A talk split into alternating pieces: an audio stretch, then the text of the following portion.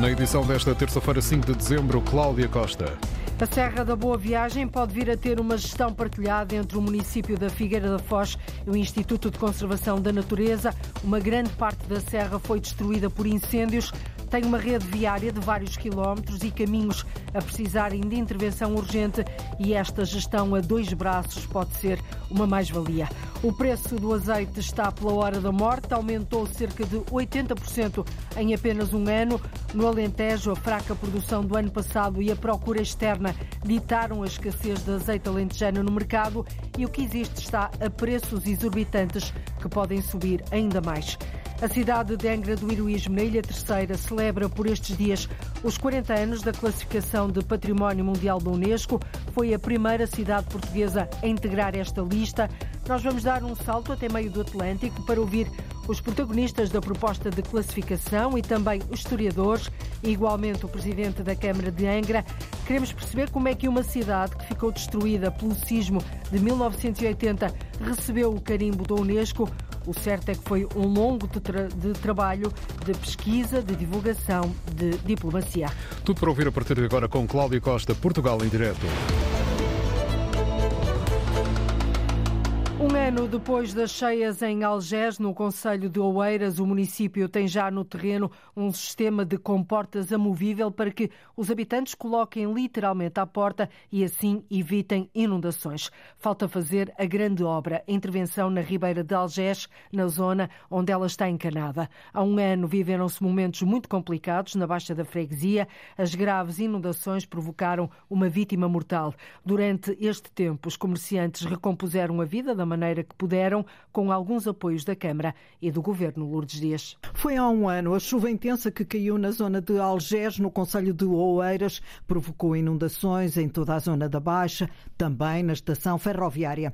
Os comerciantes viveram momentos de angústia, com a água a entrar-lhes pela casa dentro. Um ano depois, já reorganizaram o negócio e contam agora com o sistema de comportas para evitar enchentes. Isabel Marina, proprietária de um restaurante na Baixa de Algés, diz que é uma boa ajuda. Estas portadas que nós temos colocado todos os dias, mesmo que não chova, pronto, acaba por ficarem postas e, e pronto, estamos com alguma esperança de que isso resolva parte do problema. No caso chover muito, claro. A outra parte do problema que falta resolver é uma obra fundamental, reconhece a vereadora da Proteção Civil da Câmara de Oeiras, Joana Batista, a intervenção na Ribeira de Algés. Entre o Lar Comandante Augusto Madureira e a Foz no Tejo, a Ribeira está encanada.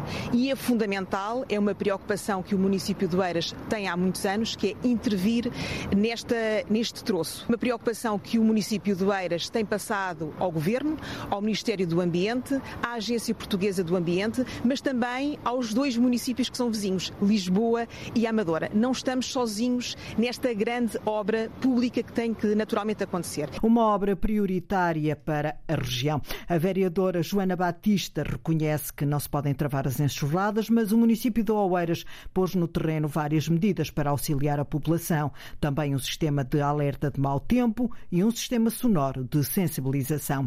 A Câmara de Oeiras já comparticipou em cerca de um milhão de euros, os comerciantes mais afetados pela chuva intensa do ano passado. O governo, entretanto, já aprovou também um apoio de um milhão e meio de euros. Dinheiro para ajudar a minimizar os prejuízos dos comerciantes causados pelas enchentes do ano passado em Algés e que somaram os 6 milhões de euros há um ano. O mau tempo provocou uma vítima mortal em Oeiras. A Câmara da Figueira da Foz está disponível para assumir a gestão partilhada da Serra da Boa Viagem com o Instituto de Conservação da Natureza e Florestas. O novo modelo de gestão conjunta de parques florestais já existe, de resto, entre vários municípios e o ICNF chegou agora a esta área turística e de lazer da Figueira. O autarca Santana Lopes vê com bons olhos esta gestão partilhada. Ana Gonçalves. A gestão partilhada de áreas florestais que o Instituto de Conservação da Natureza e Florestas tem vindo a fazer com vários municípios chega agora à Serra da Boa Viagem, na Figueira da Foz. Este novo modelo agrada ao presidente da Câmara da Figueira, Pedro Santana Lopes, diz existirem todas as razões e mais algumas para o município assumir responsabilidades na gestão. Seria muito importante, porque obviamente é muito difícil para os organismos da Administração Central assegurarem a gestão de todo o território, nomeadamente de um parque, serra, parque com estas características, que é quase um prolongamento da malha urbana, digamos assim, faz o interface entre duas áreas do Conselho, tem todas as duas, várias todas as razões para a autarquia ter responsabilidades, tenho dúvida nenhuma disso. Esta nova abertura do ICNF para um novo modelo de gestão de áreas florestais, como o da Serra da Boa Viagem, acontece agora, refere Nuno Banza, porque o ICNF passou a ter mais recursos humanos e mais investimentos. Nós recrutámos nos últimos três ou quatro anos um número de pessoas significativo, conseguimos aceder ao PDR para os projetos do próprio Estado. E, portanto, nós temos neste momento aproximadamente cerca de 14 milhões de euros de investimentos espalhados pelo país em muitas matas nacionais que começam agora a ter uh, visibilidade. Portanto, do ponto de vista da gestão, e Serra da Boa Viagem é um bom exemplo disso, nós estamos a conseguir intervir fazendo algumas intervenções que eram necessárias. A Serra da Boa Viagem, um dos pontos turísticos da Figueira da Foz, tem uma área de 418 hectares que vão até ao Monumento Nacional do Cabo Mondego. Uma grande parte dessa área foi destruída por incêndios florestais e tem uma rede viária de vários quilómetros de estradas e caminhos a precisarem de uma reparação urgente. Esta gestão a dois braços pode ser assim uma mais-valia para a Serra da Boa Viagem.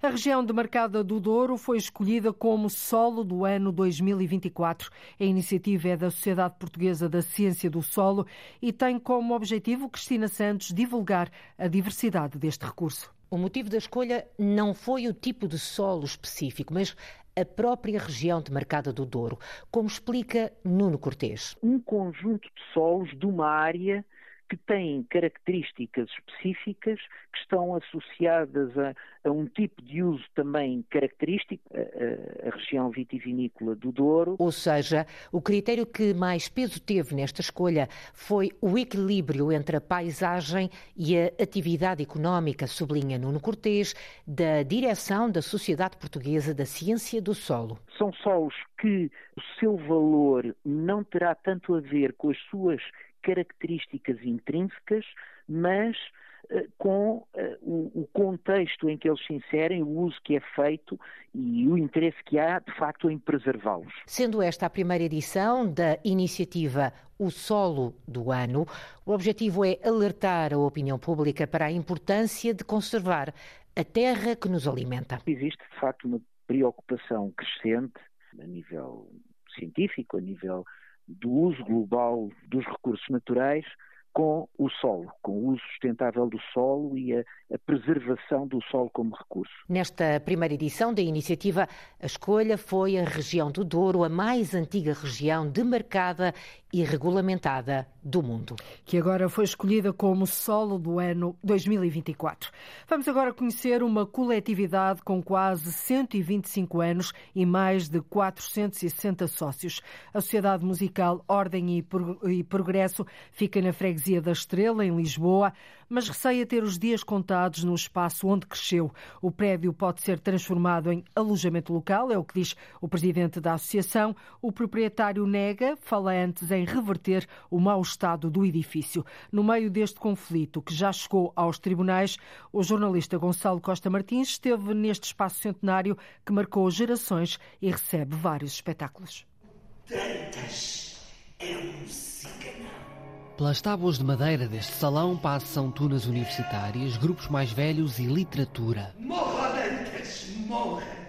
Pim! Mesmo com a luz baixa, dá para contar o público. Menos de 10 pessoas, uma delas, Rui Costa, que já conhecia o espaço. Há 50 ou 60 anos que eu não venho aqui. Já nem sabia onde é que era isto. E pouco mudou. A diferença não é nenhuma. Isto está muito antigo, está a precisar com certeza de umas grandes obras, é uma situação que se vê. Na verdade, uma coisa está diferente: o futuro da sociedade musical, ordem e progresso. O presidente Carlos Melo suspeita das intenções do proprietário. Querem construir para depois venderem. Foi isso diretamente que o senhorio vos disse? Exatamente, mas já soubemos que isto é para fazer um alojamento local. Soubemos por uma, uma pessoa que se dá muito bem com eles. A empresa dona do prédio não garante à Antena 1 essa intenção, pelo menos por agora. Fala antes em querer remodelar o edifício em mau estado. Eles puseram-nos a nós em tribunal porque querem que a gente saia daqui porque não temos direito a fazer espetáculos, segundo eles dizem. A Inspeção Geral das Atividades Culturais confirma que têm autorização. No tribunal, a coletividade é acusada de falta de condições de segurança no espaço e atrasos no pagamento de rendas, duas coisas que negam. Carlos Melo pede a intervenção da Câmara de Lisboa. Nós temos mais espaços aqui na freguesia, em alguns espaços que até são da Câmara. Se nos arranjarem um espaço, a gente sai, não temos que remédio, mas pelo menos não acaba a coletividade. Eu não quero é que a coletividade feche. De futuro incerto sai um bilhete. O espetáculo segue por agora no Salão da Rua do Conde. Reportagem do jornalista Gonçalo Costa Martins. Esta associação fica na freguesia da Estrela, em Lisboa. A Sociedade Musical, Ordem e Progresso, um espaço e uma história que pode conhecer melhor hoje, na tarde informativa da Antena 1. Angra, com a sua zona central no património mundial, de repente é colocada onde está a Acrópole de Atenas, as pirâmides do Egito, Notre-Dame de Paris. Angra do Heroísmo é património mundial da Unesco há já 40 anos. Portanto, a cidade de Angra, acima de tudo, participou nessa primeira globalização planetária. Mas o processo não foi fácil. Se virmos o contexto em que ela foi classificada, ou seja, depois do terremoto, uma cidade arrasada. Estes e muitos outros episódios para ouvir daqui a pouco no Portugal em Direto. Daqui a nada já damos um salto até meio do Atlântico. É um fenómeno que não tem passado ao lado dos consumidores. É impossível passar ao lado. O preço do azeite está de loucos. Aumentou cerca de 80% em apenas um ano e os produtores preveem que esta tendência de subida continue. No Alentejo, a fraca produção do ano passado e a exportação ditaram a escassez de azeite alentejano no mercado. A situação está longe de ficar regularizada. Quase no final da atual uh, campanha já se sabe que vai haver mais azeite que no ano passado, mas os fatores externos podem obrigar a uma subida ainda maior dos preços. Uma subida histórica, Paulo Nobre. É ainda escasso o azeite alentejano nas prateleiras dos supermercados. A campanha deste ano entrou agora na reta final. O azeite do Alentejo há de regressar às prateleiras, é uma questão de tempo. O pior há de ser o preço. Vamos voltar a ver azeite alentejano nas prateleiras dos supermercados, não tem qualquer dúvida, já 2024. Infelizmente, vamos é vê-lo a um preço que ainda reflete um pouco, eu diria, o segundo semestre de 23 e poderemos ver o preço a níveis históricos. José Reina, da Cooperativa Agrícola da Vidigueira, avisa que os preços ainda podem subir. Agora não, não temos 5 litros no mercado, mas teremos 3 litros. Mas em comparação, um garrafão de 5 litros custava há um ano, um ano e meio atrás, cerca de 25 euros no supermercado. Poderá, poderia neste momento encontrar-se perto dos 61, 62 euros. Na Vidigueira, a campanha do ano passado foi dramática. Foi um ano historicamente mau, o ano passado, para nós, na nossa região. Uh, equivalente a um ano de 1982, uh, que temos memória de registros uh, na casa. Portanto, tivemos quebras de 90% no ano passado. Portanto, foi de facto um ano dramático. Mas não é isto que leva ao também dramático aumento do preço. O problema, diz José Reina, vem de Espanha. Os nossos vizinhos espanhóis eh, não tiveram duas boas campanhas no, no, nos anos anteriores e também se estima que não venham a ter uma boa campanha este ano. As razões são, são várias, mas, mas a principal tem a ver com a seca tremenda que se tem feito sentir aqui. E, e, grande parte dos olivais espanhóis ainda estão situados na zona de Jaén, na zona também da Andaluzia, e muito uh, uh, ainda olival tradicional de sequeiro. Portanto, eles não têm uma estrutura tão organizada como nós aqui no Baixo Alentejo, graças à, à EDIA e às infraestruturas que criou com a Alqueva. Portanto, está muito sujeito ainda a fatores que não controla, como chuva. E sem água, tão depressa o preço não baixa. Nós só iremos ter um preço de quilo de azeite mais estabilizado quando Espanha começar a normalizar as suas produções. As últimas saídas que temos de informação de Espanha é que os estoques já estão praticamente esgotados. Portanto, eu diria que precisava de chover bastante em Espanha, este ano ainda, eh, e precisamos, se calhar, de dois anos para estabilizar o preço. Sem azeite em Espanha, escassez também em Itália, José Reina diz que Portugal, o quarto exportador mundial, acaba por ser o grande fornecedor desses mercados. E é esse o desequilíbrio, ou seja, temos uh, muitos clientes espanhóis, muitos clientes uh, italianos e outros que compram azeite em granel, ou seja, compram cisternas de azeite que levam para os países de origem, neste caso Espanha ou Itália, e embalam a partir de lá com o selo União Europeia, não com o selo local do produto, não, não podem dizer que é produto espanhol ou produto italiano, portanto, mas que dizem que é um produto da União Europeia. E é claro que se aparecerem aqui os operadores espanhóis à cooperativa da Vidigueira para levar azeite, pagando mais do que pagaria o mercado nacional, obviamente que esse azeite vai para a Espanha. Com certeza, né? nem, nem os meus administradores deixariam fazer outro tipo de negócio. Sim, de facto é isso que acontece. Os produtores falam de uma campanha razoável este ano. Não será uma campanha tão boa como há dois anos atrás, nem tão má como a do ano passado. Portanto, nós temos já uma expectativa que será uma campanha médio boa aqui na região da Vidigueira. Ainda assim, é certo, nas prateleiras dos supermercados o azeite alentejano vai estar mais caro. Uma subida dramática do preço do azeite no mercado. A Casa do Azeite diz que a produção de azeitona em Portugal deverá crescer 20% este ano. No entanto, não vai ter impacto no preço do azeite a nível internacional, que não deverá sofrer grandes alterações. Cidade de Angra do Heroísmo, na Ilha Terceira, está a celebrar os 40 anos da classificação de Património Mundial da Unesco. Foi a primeira cidade portuguesa a integrar esta lista. Os outros três locais que em Portugal também foram classificados Património Mundial há quatro décadas são o Mosteiro da Batalha, o Mosteiro dos Jerónimos, Torre de Belém, em Lisboa, e o Convento de Cristo, em Tomar. A jornalista Eduarda Mendes falou com os protagonistas da proposta de classificação de Angra do Heroísmo e com historiadores que contextualizam o processo.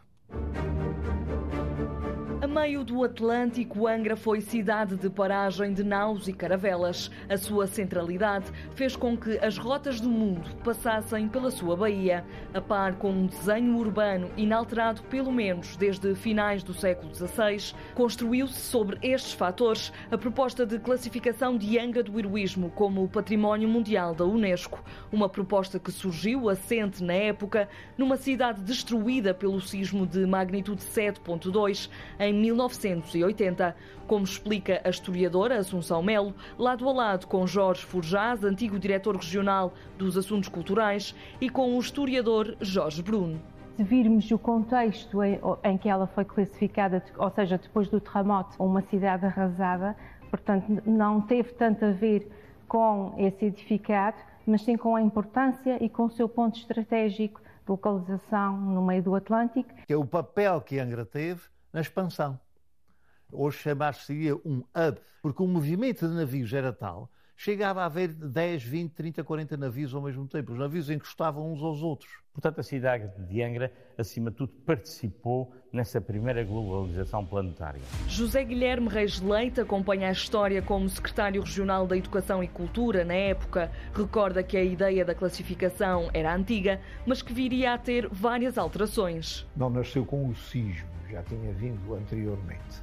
Acharam uma proposta demasiado pobre e demasiado dispersa para o que então a Unesco já pensava que devia haver classificações não de monumentos individuais, mas daquilo que chamavam sítios.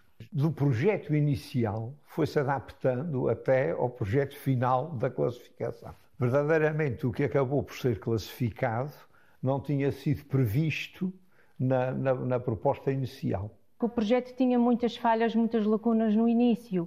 Uh, utilizaram foi, por exemplo, fotografias antigas da cidade de Angra e não a cidade já arruinada, até que vem uma técnica da Unesco, a doutora Anne Heidel, e ela diz, não, vocês têm que colocar as fotografias da cidade como ela está, independentemente de estar arrasada ou não, as suas skylines, e então aparecem, muito interessante na candidatura, tenta-se disfarçar um pouco estas ruínas, mas aparecem muitas gruas, muitos guindastes pelo meio da candidatura. O papel determinante neste processo coube a Álvaro Monjardino, presidente da Assembleia Legislativa Regional dos Açores entre 1976 e 1984. É ele quem assina o documento final e quem encontra consensos nas reuniões em Paris.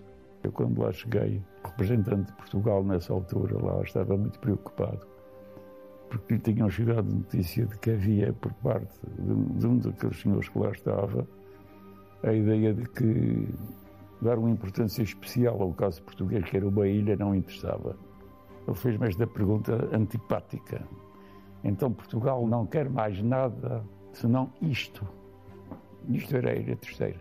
E eu ouvi e não gostei. No dia seguinte contei a ele e aos que lá estavam, contei a história da Terceira. Teve que se convencer muito bem os franceses, outros que tinham poder no ICOMS, porque o Dr. Álvaro Monjardim refere numa das suas palestras só conheciam os compêndios da história de França e, portanto, havia que, que influenciar muito mais e, e, foi quando ele traça as rotas numa fotocópia. Porque isso estava muito ligado àquilo que tinha sido o movimento português.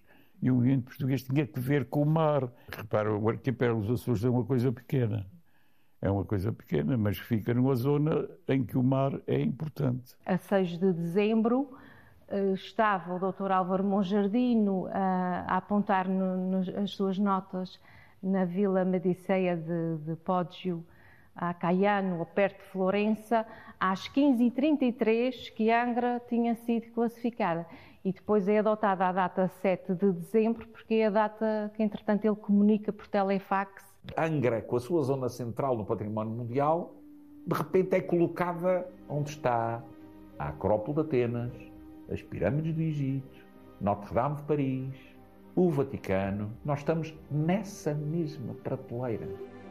Uma listagem de monumentos e sítios de valor incontestável para a história e cultura do passado e presente da humanidade, como explica o historiador Francisco Maduro Dias. São os 40 anos da classificação de Angra do Heroísmo, a primeira cidade portuguesa nas listas do Património Mundial da Unesco. Angra numa prateleira dourada. O município de Angra do Heroísmo estreia precisamente amanhã, dia 6, às seis e meia da tarde, o documentário Angra do Mundo sobre o processo de classificação pela Unesco. O presidente da Câmara, Álamo Menezes, à conversa com a jornalista Eduarda Mendes, deixa a garantia que património não é sinónimo de estagnação e que a cidade terá de continuar a investir e aumentar o seu legado. Mas primeiro explica porque é que Angra foi a primeira cidade portuguesa há 40 anos a receber este carimbo de Património Mundial da Unesco? Houve um conjunto de fatores, talvez o mais importante deles e aquele que é verdadeiramente determinante é a história. De facto, a Angra não foi eh, classificada por nenhum aspecto particular da sua arquitetura, obviamente pelo conjunto, mas essencialmente pelo papel que a Angra teve na expansão europeia pelo mundo. Naqueles anos eh, pioneiros da expansão europeia, do século, uh, fim do século XV e particularmente do século XVI, e foi esse papel que a cidade teve que lhe deu a classificação. Mas claro que se juntaram outras questões, nomeadamente a questão da cidade, obviamente até ao sismo, mas mesmo no sismo estar excepcionalmente bem conservada. Basta nós olharmos para o mapa de Linschoten, que foi feito na década de 1590, e se nós descontarmos as ruas novas e os bairros novos que se construíram já depois do sismo, a cidade de Angra, naquela data, do ponto de vista estrutural, apresentava-se praticamente como ela tinha sido né, ali no, nos finais do, do, século XVI. Há um outro aspecto que também me parece importante, que é o equilíbrio uh, do conjunto. Nós temos uma cidade que tem prédios todos sensivelmente da mesma altura, da mesma largura, do mesmo estilo. Portanto, é uma cidade que tem uma grande harmonia do ponto de vista arquitetónico. Os angrenses perceberam a importância da classificação como património? Eu creio que os angrenses inicialmente não, não entenderam muito bem, particularmente porque os angrenses estavam a viver uma situação traumática de reconstrução e, obviamente, colocar mais regras e mais complicações em cima de uma vida que já estava complicada por razões óbvias, eh, não foi eh, por muitos entendido como uma boa coisa. Mas a verdade é que, passados estes 40 anos, hoje os angrenses entendem, percebem isso. Aliás, basta ver que, mesmo em coisas tão mundanas como, por exemplo, um relato de futebol, em que o, o comentador diz aqui da cidade património mundial, estamos, seja, basicamente toda, em todos os setores de atividade, em todas as áreas, o facto de Angra ser património mundial fez caminho e hoje eu diria que é um, quase universalmente aceito e, e bem aceito. Que benefícios trouxe esta classificação em termos práticos para, para a cidade? Foi o facto da cidade não se ter, uh, não ter perdido esses tais traços e essa tal harmonia. Não fora a classificação e seguramente muita da reconstrução que se fez mantendo as formas e as estruturas anteriores teria sido feita de forma completamente diferente e provavelmente a, a cidade que sairia no fim do processo de reconstrução seria uma cidade bem diferente daquela que nós tínhamos no dia 1 de janeiro de 1980. E creio que esta, esta, esta classificação teve como grande efeito, e o efeito mais benéfico, reconduzir a cidade para a sua estrutura original. E a verdade é que a cidade de hoje, ou seja, a cidade depois da reconstrução, está mais próxima da cidade anterior do que propriamente a cidade de 1980. Aqueles que têm memória desses tempos lembrar-se-ão com certeza das montras que cortavam grande parte dos restos de chão de, da Rua da Sé, de um conjunto de edifícios que tinham enormes dissonâncias e que foram, não todos, mas a grande maioria, foi corrigida neste processo. E, portanto, a cidade que saiu do sismo é uma cidade bem mais forte e bem mais adequada e, e bem mais próxima da sua pureza original do que a cidade que entrou no sismo. Os tempos atuais são difíceis e são desafiantes em diversos aspectos. Ah, como é que se consegue preservar e inovar ao mesmo tempo numa cidade com esta classificação? Eu creio que os tempos atuais são bem mais fáceis do que tempos difíceis que já se viveram. Difícil, difícil foram os anos que seguiram ao terremoto e, e gerir todo o processo de reconstrução da cidade, com todas as dificuldades, quer de natureza económica, quer de natureza técnica, que foram surgindo. Eu creio que nós hoje estamos a ver um tempo que, apesar, obviamente, é desafiante em muitos aspectos, mas nós hoje temos um conjunto de ferramentas e, particularmente, temos a experiência e um histórico que nos permite encarar a gestão de Angra com outra, com outra certeza e, eu diria mesmo, com uma visão bastante mais alargada daquilo que a cidade deve ser.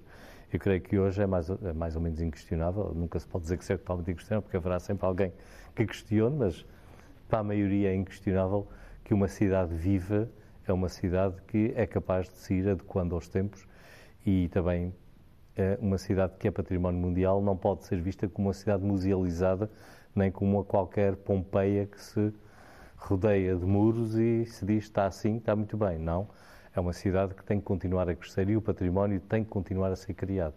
Com a mesma legitimidade que os nossos antepassados do século XVI ou do século XVII criaram património, também os do século XXI e os vindouros têm direito a criar o seu património.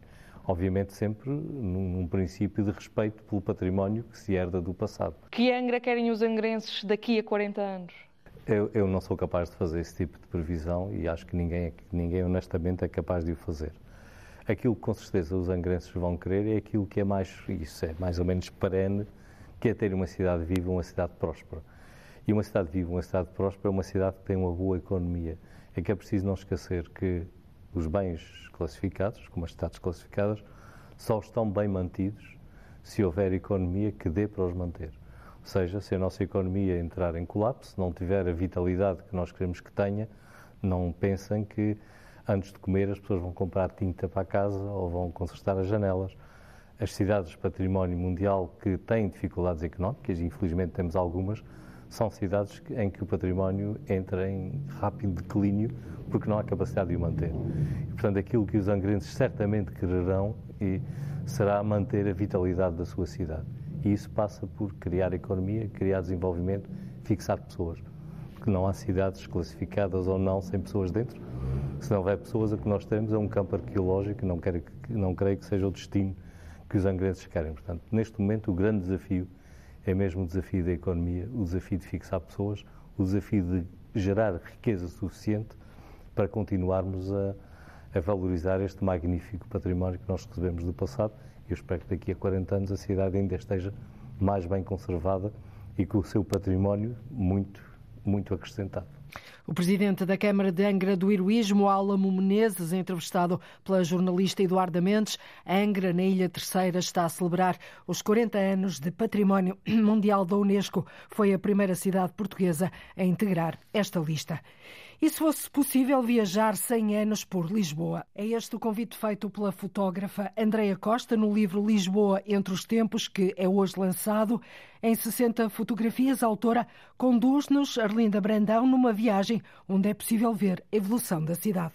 Cada nova fotografia é o resultado da sobreposição de uma foto antiga, de Horácio Novaes, e de uma recente, de Andreia Costa. Sendo que a preto será sempre a fotografia de Horácio Novaes e sendo a cores será sempre a minha. Cada uma destas 60 fotografias de Lisboa tem uma parte a cores, que representa o que é a cidade hoje, e uma parte a preto e branco, com a do século passado, explica a autora Andreia Costa. Tentar fazer através de um programa de computador o encaixe dos edifícios e depois é a seleção de, do que entra e do que sai vai depender sempre das coisas que apareçam nas duas fotografias, tanto na antiga e na, e na atual, tendo sempre como objetivo mostrar a evolução da cidade. Uma evolução que se nota no local onde nos encontramos. Estamos no Chiado, na Rua do Carmo. Basta olhar para a fotografia que está neste livro para perceber as diferenças. Os armazéns do Chiado, que neste momento já não estão assim, não é? Mantém-se então o, a ponte que dá para o elevador de, de Santa Justa. Depois, no movimento, é que se notam diferenças. Nos carros, estão aí esses carros antigos, ou seja, o movimento da rua foi uma escolha sua. Sim, o movimento da rua e qualquer imagem que apareça de outra imagem qualquer do livro foi sempre uma escolha minha.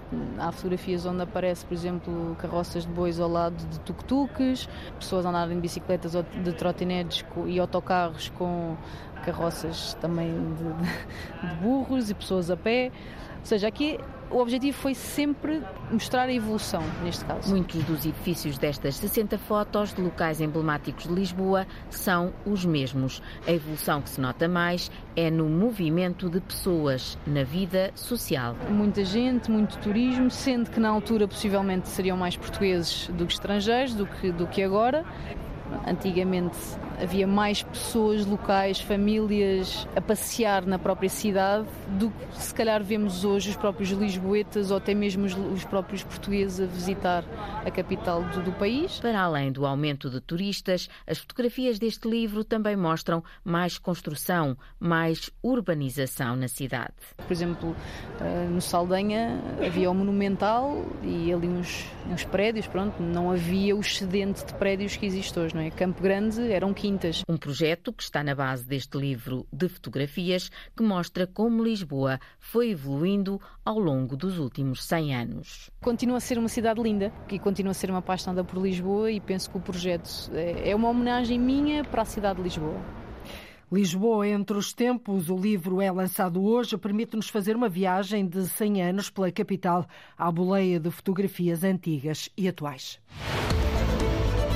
E por hoje é tudo. Terminamos mais cedo esta volta pelo país, porque já seguirá tempo de antena aqui na Rádio Pública. Voltamos amanhã a ligar o território de uma ponta à outra. Contamos com a sua escuta. Até lá, fique bem.